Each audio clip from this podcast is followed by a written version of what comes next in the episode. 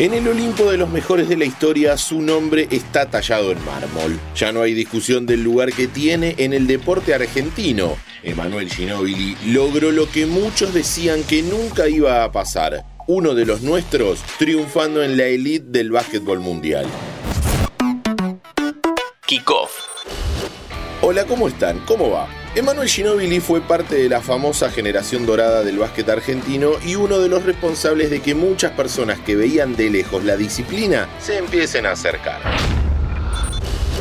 Una gran camada de juveniles comenzaron a practicar por efecto contagio de lo que la selección nacional hacía en los torneos, pero además por lo que el Manu hacía en esas trasnoches de NBA que se veían por ESPN. Sería imposible hacer un podcast de solo 5 minutos hablando de su vida y de su carrera, así que estimados y estimadas, para no estafarlos en su buena fe, sepan que muchas cosas van a quedar afuera. Oh, no solo fue campeón cuatro veces en la NBA, sino que también consiguió una Euroliga en 2001 jugando para el Kinder Bologna de Italia, siendo el MVP de las finales. Eso, entre otros títulos conseguidos en el conjunto italiano. Otro logro que tuvo fue la medalla de oro con la selección argentina en los Juegos Olímpicos de Atenas 2004 va a ser campeón olímpico Argentina. Histórico, glorioso, realmente increíble la victoria olímpica de Argentina. Va a ganar Argentina. Va a ser campeón olímpico, el momento más glorioso de la historia del deporte. Argentino, campeón olímpico. Hicimos hincapié en estas tres cosas porque hay un dato para contar. Emanuel Ginóbili es el único basquetbolista latinoamericano en haber ganado estas tres cosas: NBA, Euroliga y Juegos Olímpicos.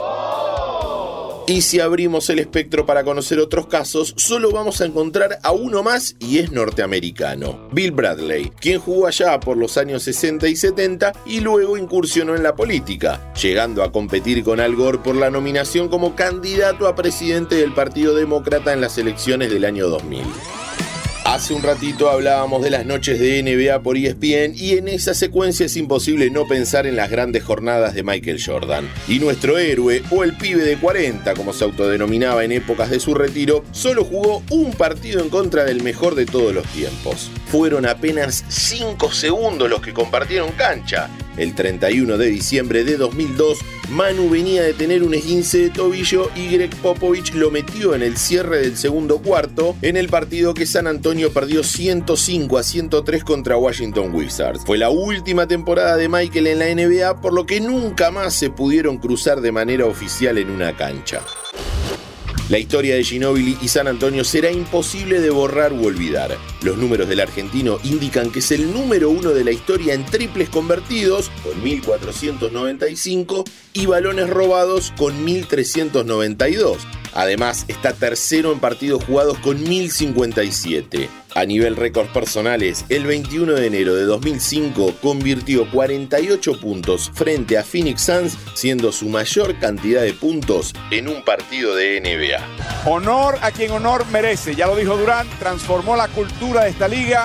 El 24 de abril de 2018 jugó su último partido ya con 41 años. Fue en la derrota frente a Golden State por 99 a 91, lo que significó la eliminación de los Spurs en la primera ronda de los playoffs de la Conferencia Oeste. Dos años antes, luego de la eliminación argentina en los Juegos Olímpicos de Río, había anunciado que ya no vestiría más la celeste y blanca.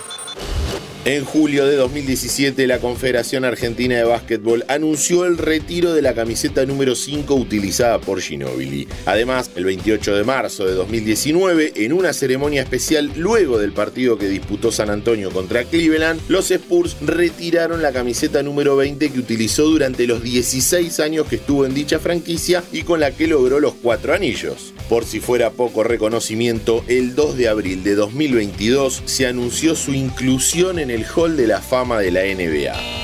Con la chicharra dando por terminado el partido contra Golden State, comenzó a construirse el mito y la leyenda que es Emanuel David Ginóbili en el mundo del básquet. Mi nombre es Diego Celonca y los espero en el próximo episodio de Kickoff.